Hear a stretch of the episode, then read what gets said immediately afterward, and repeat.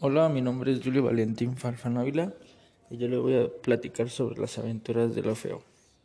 Al borde de la categoría estética de lo feo, la primera cuestión que nos plantea es precisamente la de justificar su carácter estético. El contenido que lo atribuyamos puede preguntarse, ¿cabe lo feo dentro de lo estético? O más bien, ¿sería la indiferencia estéticamente o la de antes de lo bello? En cuyo caso podría parecerse que queda fuera al universo y el comportamiento estético. Para responder a estas cuestiones hay que plantear también estas cosas. ¿Qué tipo de objetos son, los que determinan, determinan condiciones se consideran feos y qué características asumen y mostrarse como tales? ¿Y en qué sentido la experiencia que vive el sujeto y al entrar en relación con ella puede calificarse propiamente estética? Pues por lo que yo entiendo aquí, más o menos este tema nos habla, el autor nos habla sobre todo lo que pasa de lo feo desde la edad, desde hace muchos, muchos años, se puede decir que de la edad antigua hasta el día de hoy. Y entonces este es lo que yo entiendo por ese tema y a continuación les voy a explicar las aventuras de lo feo.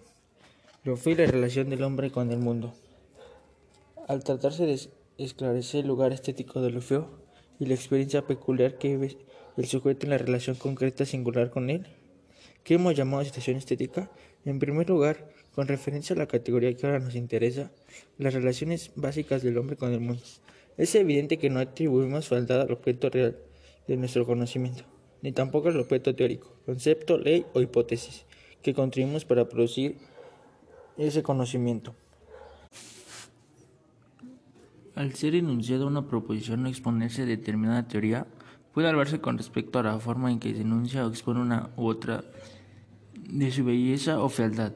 Esto nos hace recordar que hay autores como Ortega y Gasset en sus textos filosóficos o como más bien Octavio Paz en sus ensayos políticos, cuyas proposiciones, convertidas en metáforas, tienen más valor estético que teórico y que por tanto seduce más por su belleza que por su verdad.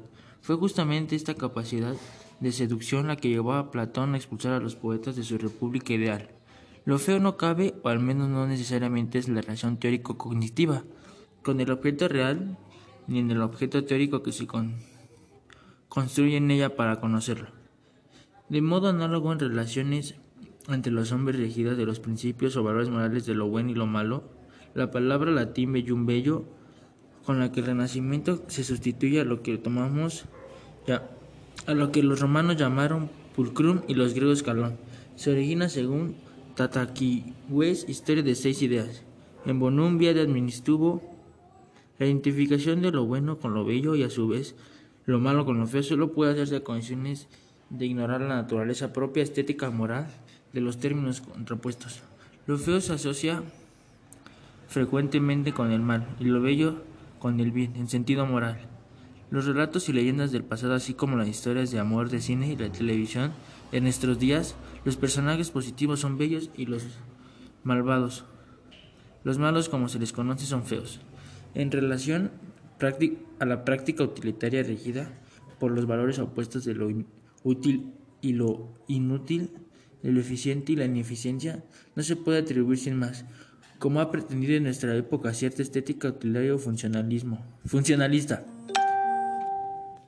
Una dimensión estética positiva o negativa va uno a otro par. Entonces, yo lo que yo entiendo por lo feo y la relación del hombre con el mundo es que no es como todo lo malo es feo y no todo lo, lo bueno es bonito. O sea, también las cosas buenas pueden ser feas y las cosas malas pueden ser bonitas. Eso es lo que el autor nos plantea. Que relación a lo feo tiene mucho que ver, nada más es todo feo es negativo, ni tampoco es lo que yo entiendo, y tampoco que todo lo bonito es bueno y también tiene que ver mucho con la estética de entiendo cómo lo plantea el, autor de que vaya a ser algo.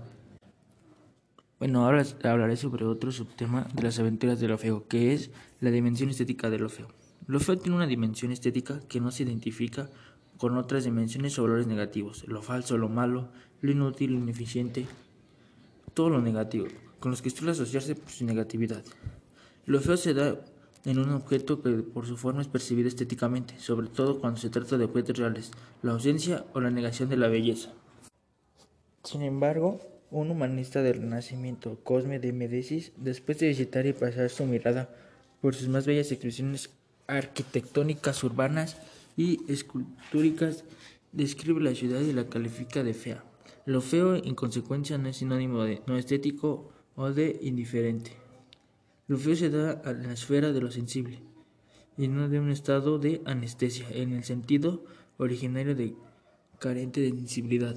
Lo que yo entiendo sobre este, este subtema este, me da a entender que no por ser grande, así puede ser algo grande o puede ser algo pequeño, puede ser feo o también puede ser puede ser este bonito, pero más allá de bonito tienes que ver estéticamente cómo está porque pues, mucha gente puede ver algo y ah, está bien bonito, ¿no? Y, y alguien que realmente conoce ve cómo está estéticamente y lo califica y lo puede calificar de una forma fea. Pasaremos a otro subtema, lo feo en la realidad. En primer lugar, en la naturaleza un árbol carcómido, una fruta podrida, un campo pelado, suscitan en nosotros.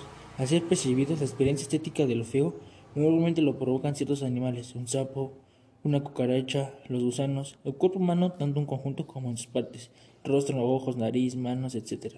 Los seres vivos, asimismo, cuando su vitalidad se haya hermandada por la enfermedad o anula de la muerte, tienen a, suscitar la experiencia de lo feo, incluso cuando con anterioridad de esa manera o anulación provocada la experiencia estética opuesta.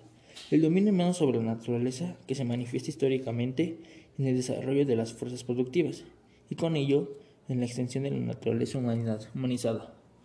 Junto a lo feo natural también encontramos en la realidad la fealdad de los productos creados por el hombre, ya sean objetos técnicos, industriales u objetos usuales de la vida cotidiana.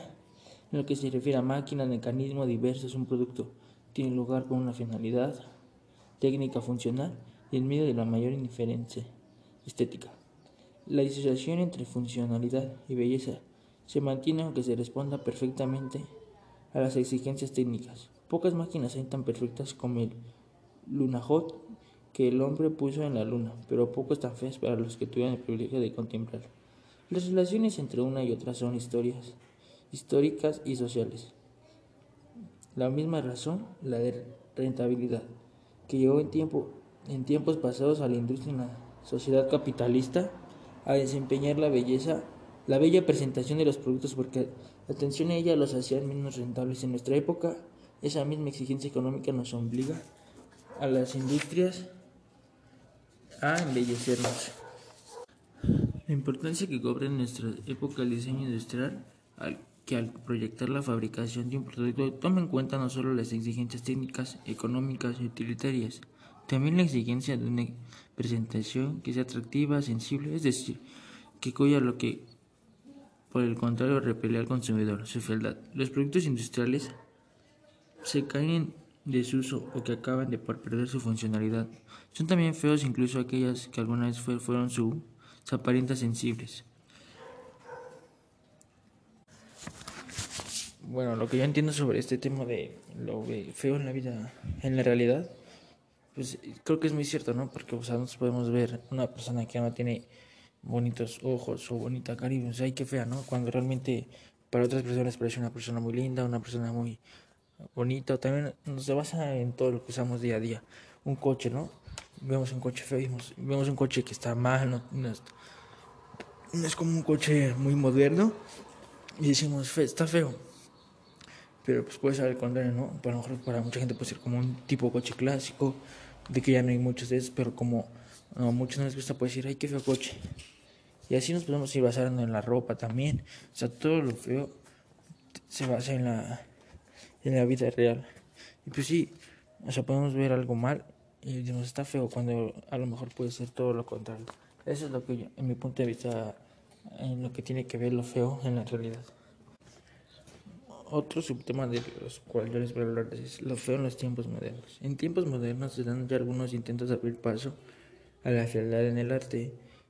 Lessing en el siglo XVIII es consistente en esta contradicción que como hemos visto viene de lejos y la resuelve categóricamente en favor de uno de los términos con la que consigue exclusión del otro al afirmar que la belleza es el fin del arte. En realidad, lo feo desagrada en el arte. Su representación a diferencia de lo que piensa Aristóteles, lo feo en el marco mismo de lo bello, lo que, como acabamos de ver, la inadmisible para Lessing. Tanto uno como otro se quedan en la saga de lo que Aristóteles admitía Veintirse siglos antes. Lo que entiendo sobre este pequeño subtema es sobre cuando lo feo empieza a entrar en el mundo del arte, ¿no? O sea, a lo mejor no todos pensaban que había algo feo en el arte porque todos pensaban que el arte era bonita, ¿no? Y así piensan que porque ese arte va a estar bien, pero aquí nos damos cuenta que muchos no tienen ese pensamiento, también podrían pensar que el arte era feo. La entrada de lo feo en el arte. La teoría estética aún prendida del paradigma renacimiento neoclasista de lo bello, no podía admitir se había abierto ya paso en la práctica artística del siglo anterior. En el siglo XVII la fealdad ya había entrado en el arte de la mano de tres grandes pintores, Velázquez, Rivera y Rembrandt. Entran en sus cuadros los bufones, monstruos, mendigos, idiotas o borrachos de Velázquez, el buey desayudo y la casa colgada del Rembrandt o los santos martirizados, los viejos decrépitos, a las monstruosas mujeres bárbaras de Rivera. Lo feo, por lo tanto, no puede ser parente ante nuestros ojos. Esa relación embelleciéndose, o sea, negándose a sí mismo, dejando de ser propiamente feo. No obstante, el terreno estético conquistando para lo feo en el siglo XVII, el imperio de lo bello con el neoclasismo y el rococó así como con su forma degradada, el acadecimiento aún resistirá algún tiempo, hasta que Goya y el romanticismo sacudan frecuentemente sus cimientos. Es como les decía, como nos lo dicen en el tema, en el tema anterior, aquí cuando ya, eh, ahí nos dice que en el siglo XVIII es cuando más o menos entraba el arte, el arte de lo feo, lo feo al arte, perdón. Y aquí ya nos da que fue desde el siglo XVII ya, ya existía arte. Se puede decir que arte fea, ¿no? Con estos tres pintores que nos menciona.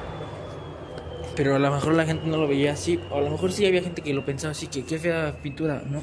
Pero a lo mejor no era como tal fea. A lo mejor los pintores, para los pintores que lo hicieron o para gente tenía, era una pintura muy bonita o muy, muy buena y no fea como tal.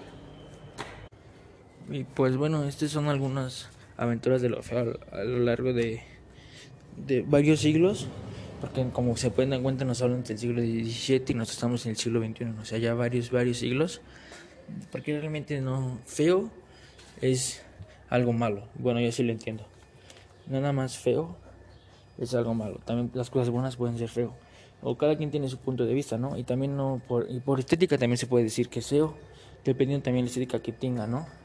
Y pues esto es algo de lo que yo entendí, sé que mis resúmenes sobre los subtemas. Trate, trato de explicárselos y espero les pueda, les pueda ayudar. Muchas gracias.